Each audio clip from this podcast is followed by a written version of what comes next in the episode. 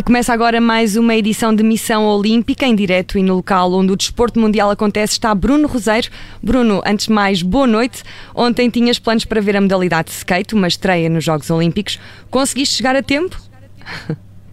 Uh, mais ou menos, mais ou menos, boa tarde para aí. Uh, sim, mais ou menos porque, porque o Gustavo Ribeiro entrava só na última eliminatória e, e portanto tínhamos, tínhamos alguma uh, margem, digamos assim, de, de, de, chegar lá, porque era mais um, mais um local novo mais autocarros, uh, mais, uh, mais uma vez perceber quanto tempo é que as coisas uh, demoram, etc. Neste caso é relativamente perto do, de onde está concentrado o coração do MTM e do, do centro de imprensa. foi. como é que eu poderei falar? acho que vou falar do skate de uhum. duas maneiras. Uma primeira em relação às eliminatórias, eh, uma segunda em relação uh, às finais. As eliminatórias, um, eh, a certa altura e sobretudo por não haver público, parecia quase um jogo sem, tal e qual como havia os Jogos Sem Fronteiras, com o Denis, aquele árbitro francês que nos dava a explicação como é que fazia os jogos, uh, era tal e qual, porque se nota que o skate é uma modalidade que depende muito do público, uhum. uh, os próprios atletas também dependem muito do público, Uh, não correu próprio, uh, aquela terceira eliminatória não correu propriamente bem, portanto eram, eram sobretudo uh, quedas. Uhum. o Gustavo Ribeiro acabou por fazer nessa parte uma prova tal e qual como ele queria, porque ele entrava a saber a pontuação exata que tinha de fazer. teve essa particularidade, nunca caiu no aquecimento e tentou várias manobras, nunca caiu nos primeiros runs, que são uh, digamos assim, uh, uh, como é que eu vou te explicar? Exercícios onde se pode utilizar todo o parque para ganhar, tentar fazer uma pontuação melhor possível, até 10. Uhum. Um, e depois nos tricks iniciais conseguiu praticamente garantir a qualificação, o que lhe deu alguma margem para tentar até arriscar uma pontuação mais alta. Uh, depois tivemos uma paragem só de meia hora, 45 minutos. Acabou a sombra no parque. Pois estava é, muito portanto, calor, não é? Já, já ouvi é, dizer, sim, um passarinho contou Sim, sim é, muito calor, é, escaldão, toda a gente lá estava, escaldão para toda a gente, não é? e ainda agora não estava, estava aflito porque, porque levei a mão à testa e tenho a, a testa a ferver e estava um bocado aflito porque para entrar em cada um dos locais é medida a temperatura ah. e, e tu estás sempre um bocadinho na na, nesse limiar de não saberes uh, porque é que estás com a, com a testa quente, se tens febre, se não tens febre, mas não, no meu caso não tenho febre nenhuma, é tenho é um escaldão, sim, é um escaldão valente. Já agora deixo, deixo, uma sugestão: aftershave é o melhor para os caldões. Algo que descobri já tarde, mas ainda bem o tempo. Não, não, a minha solução, a minha solução foi, na, foi depois na ginástica, que ah. foi onde eu fui para a tarde, porque passei do, do muito quente para o excessivamente frio, porque o ar-condicionado na ginástica também é, é, ou seja, tem, tem de ser, provavelmente, uhum. isto tem, tem tudo a ver com, com as próprias uh, atletas, uh, mas senti logo, senti logo essa diferença, foi pena na final o Gustavo Ribeiro, uh, ele arriscou um bocadinho mais, ele claramente estava condicionado do, do ombro, ele deslocou o ombro uh, há alguns meses na, na fase de qualificação para os Jogos Olímpicos, só tinha voltado outra vez a andar de skate há duas semanas, uh, uhum. tentou, uh, digamos assim, mitigar essa, esse problema durante as eliminatórias, na final caiu no primeiro run, arriscou um bocadinho mais, caiu no segundo e aí claramente deu um esticão ao ombro que andou sempre agarrado ao ombro e depois a partir daí percebeu-se claramente que já estava demasiado desmotivado e aí sim uh, percebeu-se que o skate pode ser uma modalidade com, com futuro em termos de Jogos Olímpicos, muito mais uh, interesse, muito mais burburinho nas bancadas, uhum. que apesar de não terem público, tem uh, pessoas das delegações, ou seja, por exemplo, qualquer atleta de qualquer país pode ir ver aquela prova Uh, e havia, havia muito, portanto, além de japoneses, que é normal também pelos voluntários e pela organização, havia muitos brasileiros, muitos norte-americanos. Muita gente portanto, a torcer por, um por o Gustavo Sim, Ribeiro, é? está trend no Twitter, já agora aproveito para dizer, e uh, aproveitei para ver um vídeo e vi muita gente a, a celebrar com ele os 9.6.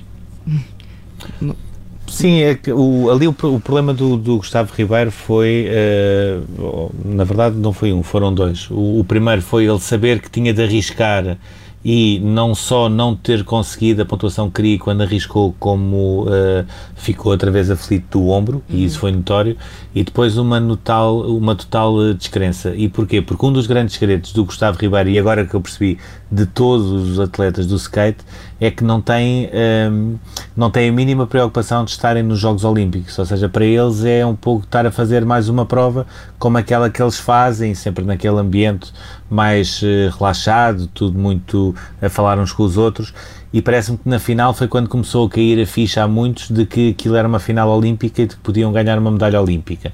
E isso acabou por funcionar um bocadinho também ao contrário para o Gustavo Ribeiro, que por muito que quisesse uh, fazer mais, uh, ter uh, pontuações que lhe permitissem ainda sonhar com a, com a medalha, cada, cada vez que fazia alguma coisa as coisas uh, corriam pior hum. e para certa altura acabou mesmo por, eh, por eh, não, não resistir. Acabou em oitavo lugar dentro das condicionantes, eu diria que é um bom resultado, conseguiu chegar à final, uhum. que, era, que era o mais importante. Uh, ele agora vai ser operado ao ombro, que é o mais importante, é voltar a pôr aquele ombro normal, voltar depois a preparar um ciclo olímpico que vai ser mais, mais uh, pequeno uh, em relação a Paris, porque vai ser só de 3 anos, mas garantidamente, por um lado, uh, o skate vai ser novamente um, um, ponto de interesse em Paris, por outro, Portugal uh, terá ambições não só de estar representado, como até poder ter mais do que um atleta, e neste caso poderia ser curioso ser o próprio irmão do, do Gustavo Ribeiro a ir também, e isso que é um bocadinho mais Jogos novo, Olímpicos é? é uma Uh, sim, mas, mas, mas é possível. Ele chegou a estar, uh, num, em termos de ranking, chegou a estar uh, perto, de, uhum. digamos assim, desse objetivo. Agora tem mais três anos para trabalhar.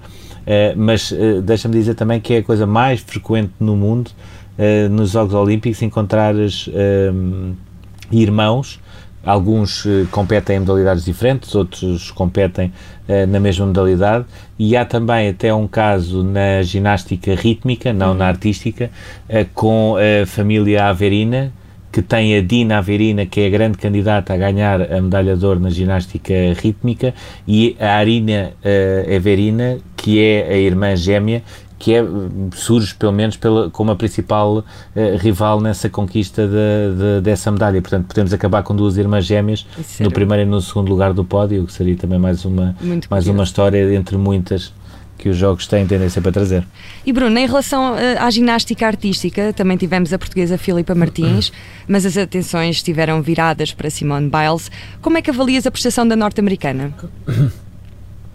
Sim, eh, por muito que ela, que ela queira, percebe-se que até quando, quando ela entra na quando ela entra no pavilhão para fazer os exercícios, quando ela faz as rotações, uh, percebe-se que ela não quer propriamente ser o, o grande ponto de interesse, porque está ali como, está, como estão as outras uh, companheiras, uhum. mas é inevitável e não há nada que ela faça, não há nenhum movimento que ela faça, não há nenhum exercício que ela faça que, onde não consigas perceber logo automaticamente que há dezenas de jornalistas a, a, tirar o telefone e a começar a tirar fotografias ou a filmar, houve-se quase um burburinho. Os próprios fotógrafos, quando percebem que está a chegar à altura da, da Simone Biles, começam a, a, a deslocar-se em termos de posição para ver se conseguem apanhar as melhores imagens uh, dela e, portanto, nota-se que é uh, um mundo à parte. E é um Muita mundo à parte também em termos desportivos. Uhum. Que é, que é, isso para mim é grande ou seja, a, a, grande novidade é uh, a Simone Biles, mesmo quando é imperfeita, consegue atingir a perfeição. É melhor que e as neste outras, caso, ainda assim. É, é, é, sempre, é sempre o melhor e é, é essa a ideia que fica, que é, uhum. é uh, não houve nenhum aparelho onde ela não tivesse pelo menos um pequeno erro e foi penalizada em, em dois, foi penalizada no solo e foi penalizada no cavalo. Ainda assim, no solo foi a segunda melhor, portanto conseguiu muito facilmente a qualificação para a final. Uh, no cavalo foi a melhor. Uh, esteve até ao, na trave também teve, teve uma saída má, mas uh, a qualificação esteve sempre mais ou menos garantida. E, e eu acabei por ficar depois até ao final mesmo da sessão da, da ginástica, porque ela esteve até à última para tentar perceber se seria qualificada também nas barras assimétricas, que conseguiu e portanto como tal conseguiu superar o feito do Rio de Janeiro, onde ela tinha conseguido ir a todas as finais, menos as barras assimétricas, e agora nesta, nesta edição de Tóquio consegue mesmo fazer todas as finais, e mesmo de um dia que eu, ou seja, eu não posso estar a afiançar isto, não é propriamente, uh, não consigo ver assim tantas provas que me permitam dizer isto, mas garantidamente este foi um dos dias menos conseguidos que a Simone Biles teve, Uhum. Uh, e isso conseguiu-se perceber até, na, até nas próprias eh, expressões faciais que ela ia demonstrando, notava-se que estava, que estava tensa, como não é normal, porque ela passa, passa a vida a sorrir porque está a fazer uma coisa que, que gosta. Um, e portanto, mesmo quando as coisas não correm tão bem, ela consegue ser melhor do que todas as outras. Ainda assim, há aqui um ponto.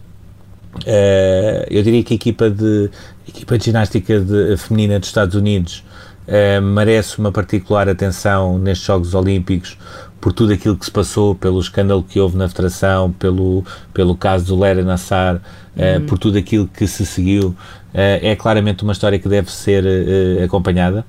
Uh, a Simone ter, Biles ter, acaba. Uhum. Poderá ter tido. Um, desculpa, estava só a dizer que se calhar poderá ter tido algum impacto toda esta pressão e este mediatismo. Não sei, ela deve estar habituada também, mas ainda assim. Um... Sim, eu, eu acho é que uh, existe, uh, existe agora cada vez mais da parte dos norte-americanos, e são muitos, ou seja, a ginástica é aquele sítio onde tu entras e tu sabes que a grande maioria das pessoas que estão a fazer aquele evento gostam de ginástica, uhum. percebem de ginástica, uh, muitas vezes praticaram ginástica, há muito, muitas, neste caso, muitas ex-praticantes uh, que hoje são jornalistas ou estão a comentar nas televisões uh, porque continuam ligadas à ginástica e existe existe ali claramente uma tentativa de proteger cada vez mais uhum. as meninas norte-americanas, por parte não só de, de, dos compatriotas, mas também até por quem gosta da ginástica. Uh, eventualmente até pode ser porque toda a gente hoje consegue olhar para aquilo que se passou e perceber que alguma coisa falhou porque uhum. aquelas meninas merecem mesmo ser protegidas, uh, porque desde, desde pequeninas que uh, todos os dias têm de acordar de madrugada para ir para o ginásio, para fazer sessões duplas, para treinar ao fim de semana, é para andar em competições, para abdicar em ter vida uhum. e é preciso ter é preciso ter alguma capacidade mental para abdicar de, de ter uma vida normal como, como toda a gente, eh, apenas e só para estar focada na, na competição uhum. Eh, e elas claramente não foram, não foram protegidas.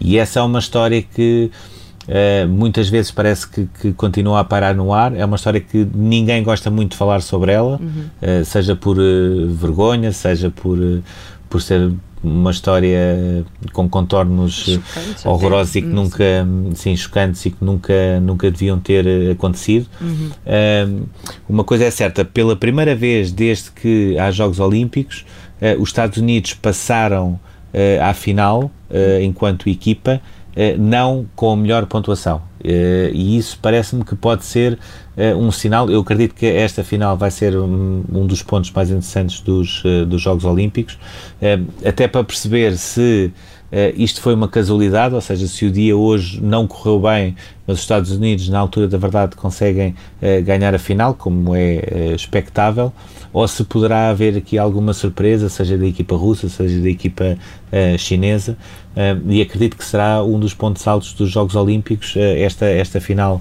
eh, de equipas eh, na ginástica feminina e depois perceber quantas medalhas é que Simone Biles também consegue ganhar.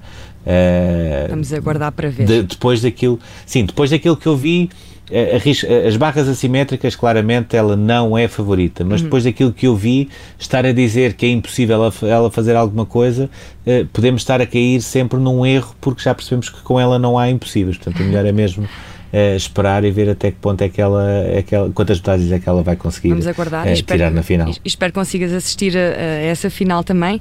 Agora, em relação à prestação dos portugueses neste segundo dia de provas, um, que atleta gostarias de destacar? Ou que atletas? Uh, logo à cabeça uh, a equipa de dressage, eu ainda não consegui passar pelo dressage, na uhum. terça-feira lá estarei, mas a, a, equipa da Maria Caetano, do Rodrigo Torres e do João Miguel Torres uh, conseguiu a qualificação para a final. acaba por ser, era um bocadinho um tiro fora, ninguém estava a olhar muito para esta equipa de dressage, mas acaba por ser aqui uma boa surpresa.